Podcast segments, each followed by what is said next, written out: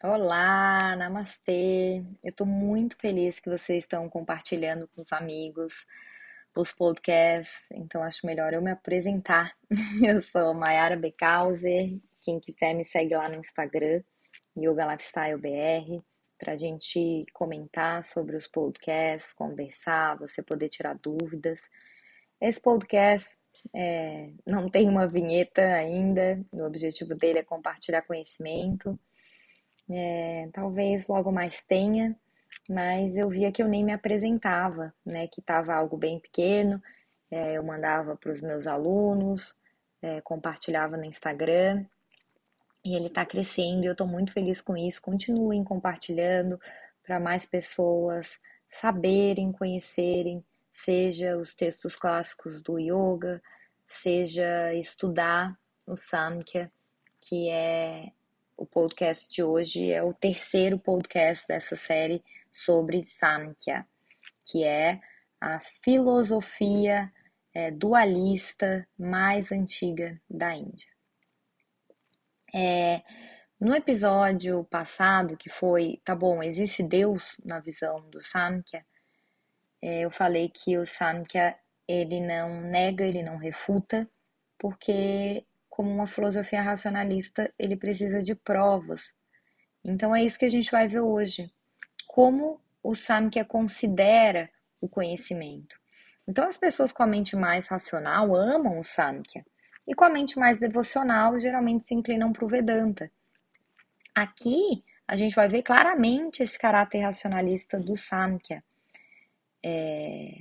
E se você ainda não sabe, sobre o Samkhya, volta lá e vai para o episódio Estudo do Samkhya. A escola Samkhya considera percepção, inferência e testemunho confiável como três meios para o conhecimento.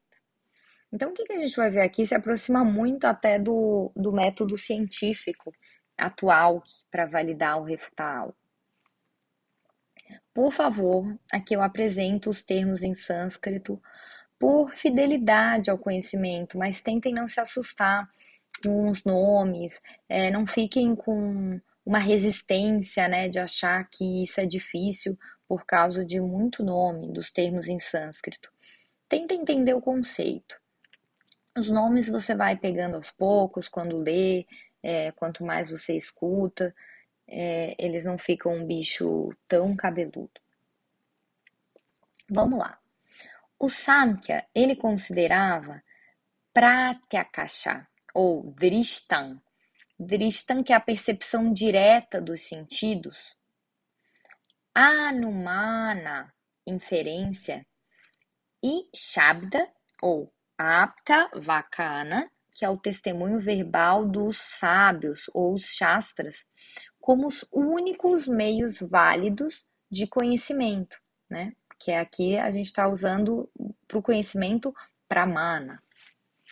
Ao contrário de algumas outras escolas do hinduísmo, o Samkhya não considerou os seguintes três pramanas epistemicamente adequados, que seriam o pana, que é um, uma forma de conseguir conhecimento, né, que é comparação, analogia, eu uso muito essa forma, né? Eu uso muito analogias nos meus cursos. Mas aqui é o que o Samkhya não considera, ok? Arthapati, é, postulação, né? essa derivação das circunstâncias. Anupalabdi, que é a é, não percepção, que é uma prova negativa cognitiva. Então vamos ao que o Samkhya considera como meios para o conhecimento. O primeiro é a percepção, que é pratyakasha. E é de dois tipos nesses textos. É a percepção externa e interna. A percepção externa é descrita como aquela que surge da interação dos cinco sentidos e dos objetos mundanos enquanto a percepção interna é descrita como a do sentido interno, que é Manas, que é a mente. Os textos indianos, tanto os bem antigos quanto os medievais, identificam quatro requisitos para a percepção correta. Um, Indriya Tana Karsha. Indriya, a gente já viu esse nome por aqui lá no 1, um, né? Sendo a experiência direta dos órgãos sensoriais com o objeto. É tudo que está sendo estudado. O segundo requisito para a percepção correta é a avia padesha, que é não verbal.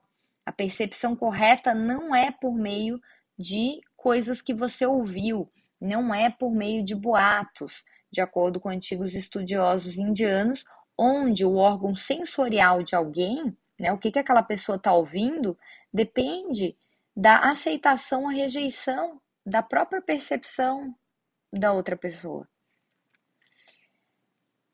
O terceiro, a aviabhikara, é, não vagueia, seria uma definição. Então, quer dizer, a percepção correta de algo, ela não muda. Não, nem é resultado de engano, porque o órgão sensorial ou meio de observação está à deriva. Então, isso seria suspeito.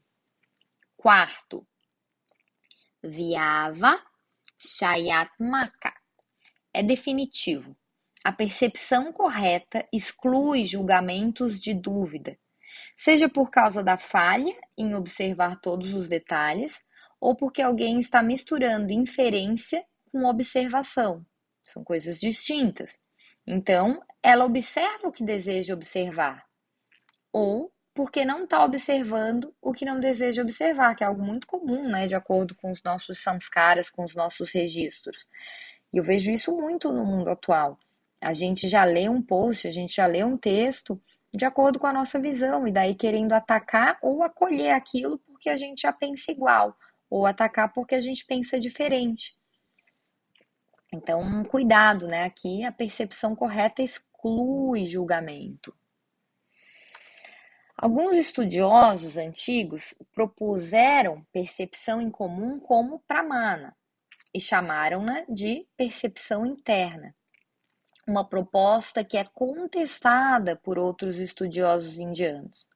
Os conceitos de percepção interna incluíam a intuição, aqui chamada de pratibha, incluíam uma forma de indução de especificidades percebidas para um, um ser universal, que é um palavrão que é samanya, lakshana, pratyaksha.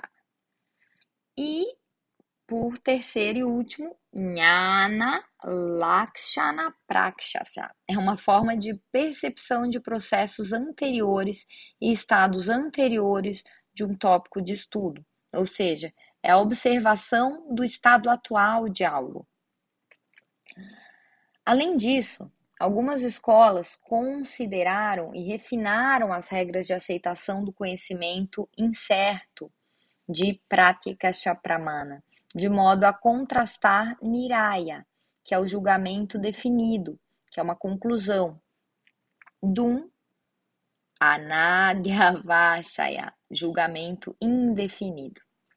Bom, eu tentei aqui não usar os termos, mas como eu quero que vocês se instiguem a estudar mais, a querer saber mais, a ler, a ouvir, Estou é, usando os termos sânscritos aqui para também vocês irem se familiarizando com os termos, tá? Mas vamos ao segundo meio, como que a gente adquire conhecimento. Então, lembra? O primeiro, percepção. O segundo, que é o que a gente vai ver agora, inferência. Anumana é descrito como chegar a uma nova conclusão e verdade a partir de uma ou mais observações e verdades anteriores pela aplicação da razão. Então, por exemplo, eu vejo fumaça e eu infiro que tem fogo. Ah, isso é inferência. Eu observo fumaça, ah, deve ter fogo por ali. Isso é um exemplo de anumana. Em todas as filosofias hindus, bom, exceto em uma, esse é um meio válido e útil para o conhecimento. O método de inferência é explicado por textos indianos como consistindo em três partes, que seriam hipótese, razão e exemplos, ou seja, pratinha, eto e dristanta, que são exemplos. A hipótese deve ainda ser dividida em duas, pó, em, duas partes, afirmam os antigos estudiosos indianos. Sadhya, que é aquela ideia que precisa ser provada ou refutada, e Paksha, que é o objeto no qual o Sadhya se baseia, né? no qual aquela ideia se baseia. A inferência é condicionalmente verdadeira se Sapkasha que são os exemplos positivos como evidência de algo, estiverem presentes. E se exemplos negativos como contra-evidências estiverem ausentes, que é vipaksha. Então, agora sem os termos, vou repetir. A inferência é condicionalmente verdadeira se e somente se exemplos positivos como evidência estiverem presentes, e se exemplos negativos como contra-evidência estiverem ausentes. Então lembra, gente, Samkhya significa número, é a mãe da matemática, né? a mãe da lógica, que a gente está vendo meios de chegar ao conhecimento totalmente lógicos. Então, para o rigor, as filosofias indianas também declaram outras etapas epistêmicas. Por exemplo, eles exigem vyapti, que é a existência de que a razão deve necessariamente e separadamente explicar a inferência em todos os casos, tanto em Shapkasha, como eu falei, quanto em Vipaksha, que é aquilo que eu acabei de explicar dos exemplos negativos, né? É, e positivos. Uma hipótese comprovada condicionalmente é chamada de migamana, ou seja, se eu tenho uma hipótese, eu comprovei ela, isso é uma conclusão. Nigamana é conclusão. Vamos ao terceiro meio para adquirir conhecimento de acordo com Samkhya. Testemunho confiável. Shabda. Shabda significa literalmente palavra. Então é confiar na palavra de um especialista confiável do passado ou do presente. Bom, isso aqui a gente vai ver que é que não é tão lógico, né? E por isso essa ter, esse terceiro método ele diz que ele só é confiável se ele é fruto dos dois primeiros. Tem até diagramas mostrando isso. Por isso que hoje em dia os cursos de SAM eu só dou com, com PowerPoint, né? Que fica bem mais claro de a gente entender. Então, explica-se Shabda Pramana como um conceito que significa né, esse, testemunho de um especialista confiável. As escolas que o consideram epistemicamente válido sugerem que um ser humano precisa conhecer vários fatos e, com o tempo e a energia, limitados disponíveis, ele pode aprender apenas uma fração desses fatos e verdades diretamente. Ele deve cooperar com os outros para adquirir e compartilhar conhecimento rapidamente e assim enriquecer a vida um dos outros. Este meio de obter o conhecimento adequado, ele é falado ou escrito, mas por meio de shabda, que eu falei agora há pouco, que significa literalmente palavras. A confiabilidade da fonte é importante, e o conhecimento legítimo só pode vir do Shabda dos Vedas. A divergência entre as escolas tem sido sobre como estabelecer nessa confiabilidade. Então, por isso que algumas escolas, como a Caravaca, afirmam que nunca é possível saber se algo é totalmente verídico quando a gente usa esse método para o conhecimento. Então, eles dizem, essa escola, que Shabda não é um pranama adequado. Outras escolas debatem meios para estabelecer a confiabilidade. Então, lembra que, por ser uma escola racionalista, o debate é sempre bem-vindo, principalmente o debate que não é baseado em achismo, né? Ah, mas eu acho que. Ou, por exemplo, o fulano de tal me falou, porque isso não é Shabda, né? É, por boatos. Ah, mas eu li é, no Instagram. É, não que o Instagram não tenha conteúdo maravilhoso, mas a gente está vendo aqui uma escola racionalista que é, principalmente a percepção e a inferência são os métodos mais confiáveis para debater algo. Bom estudo do Samkhya e continuem a compartilhar com os amigos que eu estou adorando discutir ideias com vocês e adorando as dúvidas que estão surgindo. Vão lá no meu Instagram, Yoga Lifestyle BR, pode comentar numa foto ou mandar um direct com dúvidas, que a sua dúvida pode virar um novo episódio aqui do podcast. Namastê.